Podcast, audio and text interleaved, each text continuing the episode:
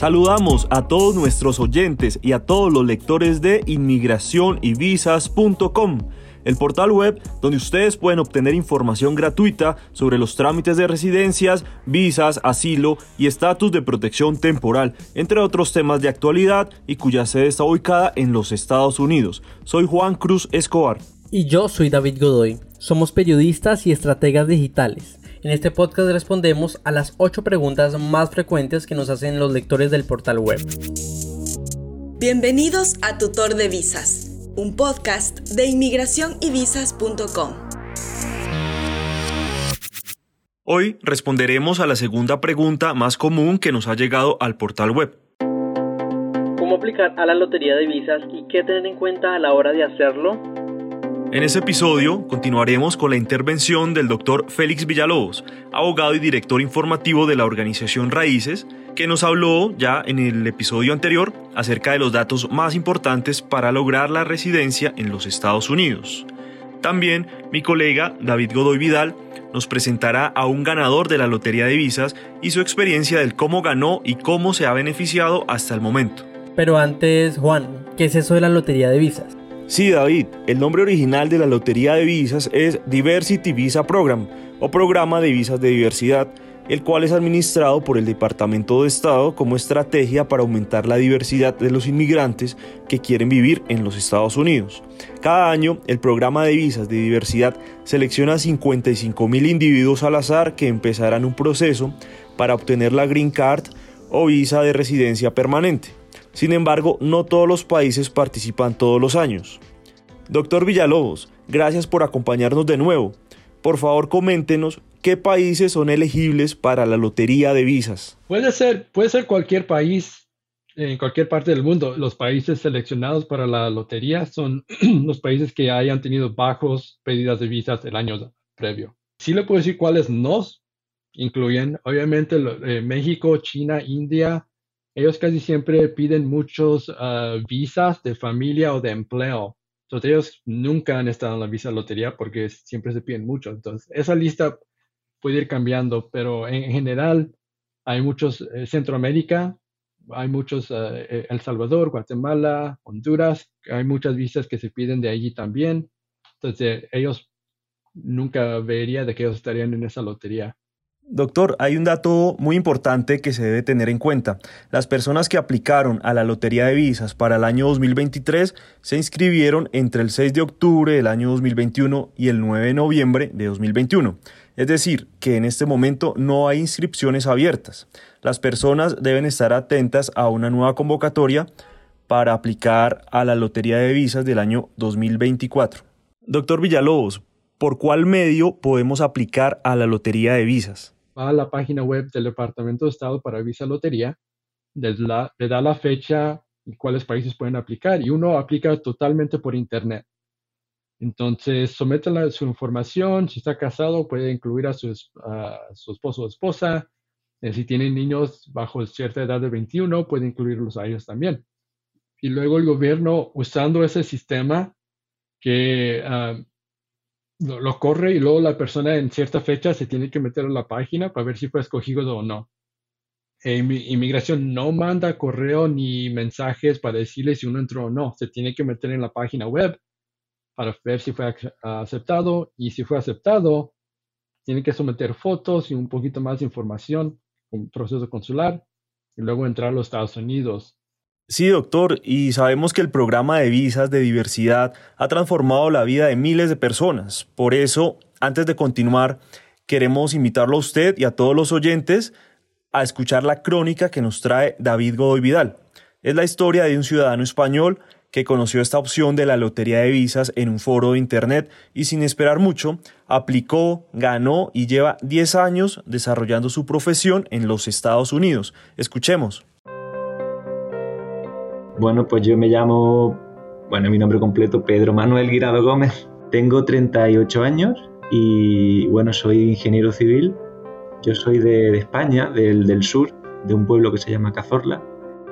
Y bueno, llegué a Estados Unidos hace 10 años. Ya cumplí este año ya 10 años. Desde muy joven, a Pedro le entusiasmó conocer nuevos países y culturas, aunque nunca se había planteado ir a los Estados Unidos. Nunca pensé que yo iba a venir a este país, no estaban mis planes para nada, ni, no sé, yo sabía que era una cosa tan difícil de conseguir, lo de conseguir un visado para venir a Estados Unidos, que ni siquiera estaba en mis planes. La burbuja inmobiliaria que explotó en el año 2008 en España creó una crisis socioeconómica que le empezó a cerrar las puertas a seguir trabajando como ingeniero civil. Los desahucios, un drama más de la crisis inmobiliaria española. Yo estaba trabajando en España de ingeniero y llegó la crisis y entonces pues se acabó la obra y ya pues no, no nos dieron otra obra para continuar. Ya pues me quedé sin trabajo. Entonces ya estaba viendo un poco el panorama un poco difícil de, encontrar trabajo, no sé, sabía si cambiar a otro, otra industria. Pedro empezó a buscar oportunidades en otro país y se encontró con una grata sorpresa. Pues fue completamente suerte, porque en realidad yo estaba buscando información para otro visado, un visado para ir a Canadá, un visado que se llama Working Holiday Visa, que bueno, pues sabía que existía ese visado, entonces estaba como investigando en internet, en foros y tal, y vi en un foro que alguien hablaba de una lotería para, para la residencia permanente de Estados Unidos. Y esto tiene que ser un, no sé, me parecía rarísimo que eso, eso existiera. Una lotería para el mejor, digamos, el mejor visado de, de Estados Unidos. Entonces, bueno, pues investigué un poco por internet y vi que sí, que parecía que era verdad. Pedro se entusiasmó, pero quiso asegurarse de que esa información fuera verdad. Pues me acuerdo que cuando descubrí la, primera información tampoco, o sea, como que no me la creía, ¿no? Entonces envié un par de emails a la Embajada de Estados Unidos para preguntar, tampoco me respondían, aunque al final me respondieron uno y me dijeron que tuviera mucho cuidado, que había mucha, mucha estafa con ese tema. Entonces me dijeron que sí, que era verdad, pero que tenía que asegurarme de no caer en las estafas. Y es que es verdad que en Internet te pones a buscar información y aparecen como muchas, yo te ayudo, soy un abogado de visados, mm, yo te ayudo a llevar el proceso y bueno, igual te ayudan, pero te cuesta dinero, porque en realidad el proceso, el oficial, es gratis, es muy fácil. Y, y nada, solo hay que encontrar, digamos, la página web correcta, que tampoco es difícil. Pedro se refiere a la plataforma dvprogram.state.gov. Así pues, Pedro entró a la plataforma, verificó la convocatoria que estuviera habilitada y llenó el formulario con total sinceridad. Es muy sencillo, solo te hacen unas preguntas, o sea, tú rellenas un formulario que te hacen preguntas, bueno, personales, tu información de contacto, tienes que acreditar, bueno, no acreditar, sino siempre decir que tienes un cierto nivel de, educación. En, cuando, yo, cuando yo participé, solo necesitabas tener como nivel de instituto o high school y luego pues dos o tres preguntitas más. Preguntas como el día, el mes y el año de nacimiento del solicitante, el país y la ciudad de nacimiento, la información del pasaporte vigente, una foto reciente a color y enfocada de 600 por 600 píxeles, el estado civil, la dirección y la ciudad donde vive actualmente, la información del esposo o esposa si corresponde y de los hijos menores de 21 años que no estén casados. Al terminar de llenar la información y enviar el formulario, Pedro vio un código. Y ese código lo tienes que guardar. Mucho cuidado, porque ese es el código que tienes que introducir a los meses, como a 7 u 8 meses después, es cuando ya salen los resultados que no te avisan. Tú tienes que saber que los resultados salen cuando salen, que son en mayo, y entonces tú ya te metes y con tu código compruebas si eres ganador o no. Pero nadie te envía un email diciendo tú eres ganador o tenemos los resultados, nada, tienes tú que saber que tienes que ir a mirar. ¿Y cuando llegaron los resultados, cómo reaccionaste? Ay, pues fue muy gracioso, porque fue, ah, bueno, digamos que la fecha oficial en la que salieron los resultados, pues yo miré y no gané. Entonces, pues nada, ya dije, bueno, pues ya olvido este tema, esto era muy difícil, esto no era para mí, claro que no me toque, como siempre.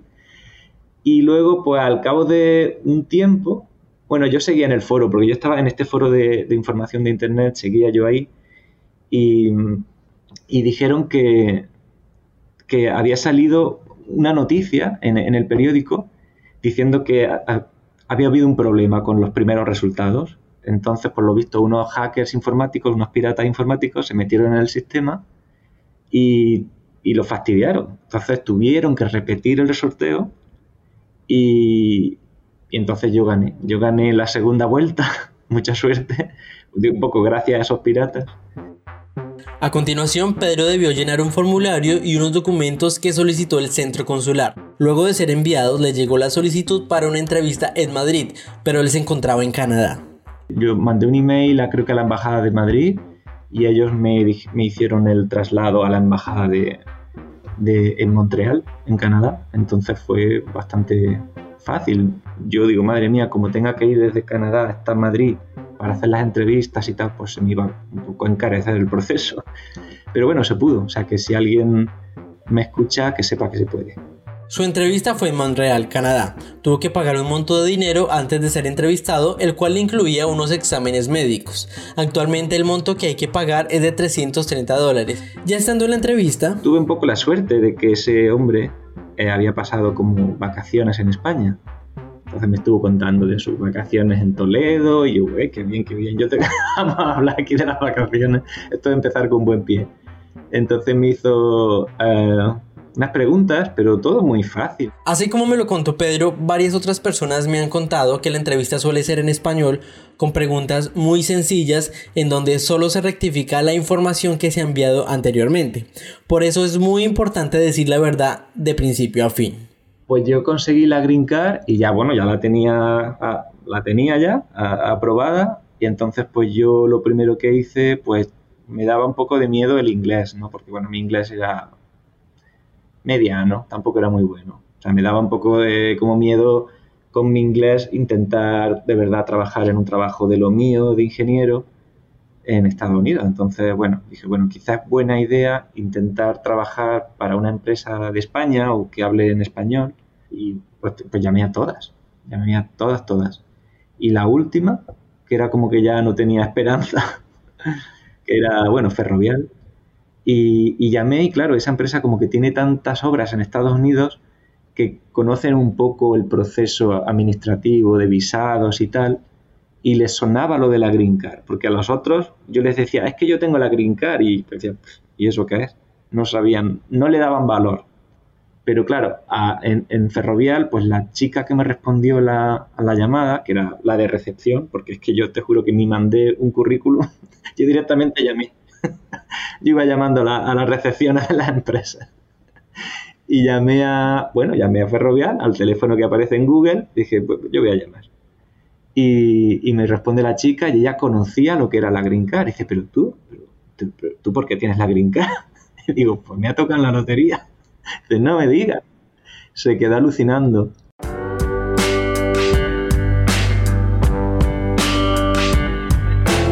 Así pues, Pedro llegó con trabajo a Estados Unidos y ha estado allí la última década, creciendo en experiencias personales y profesionales. Le digo que lo intenten, que es gratis, no se tarda nada, se tarda 10 minutos. Em, por intentarlo, es que solo pierdes 10 minutos de tu vida y ni un centavo porque es que es gratis. O sea, tú lo puedes echar. Que lo ganas, perfecto. Que no, no pasa nada, pues lo vuelve a echar el año que viene. Pedro ha conocido personas de distintas partes del mundo quienes han sido beneficiarios de la lotería de visas y anhela que más personas tengan esta oportunidad que a él le cambió la vida. Que claro, yo cada año le recuerdo a toda la gente que conozco que echen la lotería, que no se les olvide. La misma suerte que tuvo Pedro hace 10 años la tuvieron 1.358 cubanos este año. Cuba lideró a los países de América Latina y el Caribe en cuanto a cantidad de ganadores, seguida por Perú con 1191, Ecuador con 466, Argentina con 133, Guatemala con 84, Nicaragua con 77, Bolivia con 46 y Costa Rica con 39. Si quieres conocer más detalles sobre la aplicación de la Lotería de Visas, requisitos y documentación, visita nuestro portal web www.inmigracionyvisas.com y también nuestro canal de YouTube de Inmigración y Visas, en donde encontrarás la información que te orientará en el proceso.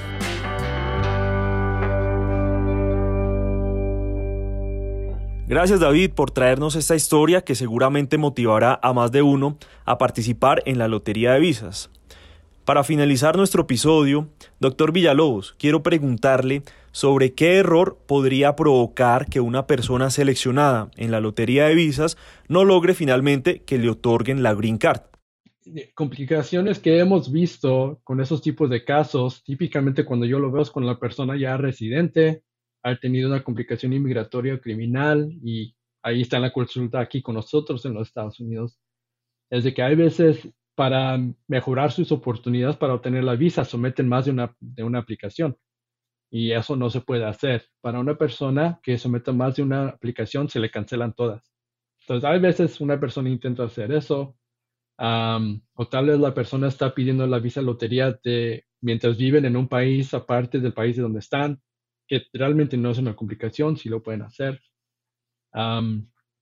Pero típicamente cuando llegan a los Estados Unidos, hay veces tal vez no pusieron totalmente la información correcta ah, por cualquier razón. Esto puede causar complicaciones cuando intentan aplicar por eh, ciudadanía. Eh, la otra cosa es típicamente educación o trabajo. los Estados Unidos quiere ver de que la persona recibió una educación básica, que es hasta la, high school, por decir, o que tal vez tengan un poco de eh, historial de empleo. Pero aparte de eso, no hay muchos requisitos. E, estas visas son específicamente para eh, tener una proporción de diferentes culturas o nacionalidades en los Estados Unidos. Entonces, realmente no hay mucho más aparte de, eso. Claro, doctor, y por eso es importante cumplir con los requisitos de la convocatoria que están en la página oficial.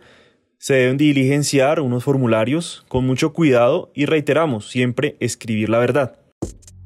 Llegamos al final de nuestro episodio. Agradecemos de nuevo al doctor Félix Villalobos por su asesoría y a la organización Raíces por permitirnos también eh, esta entrevista con el doctor Félix Villalobos. Y agradecemos también al ingeniero Pedro Manuel Guirado por participar en nuestro segundo episodio de Tutor de Visas. Gracias a todos los oyentes por seguirnos y les recordamos que en el portal web ubicado en la dirección www.inmigracionyvisas.com Conocerán más respecto a este y otros temas de interés migratorio. Hasta la próxima. Tutor de Visas, un podcast de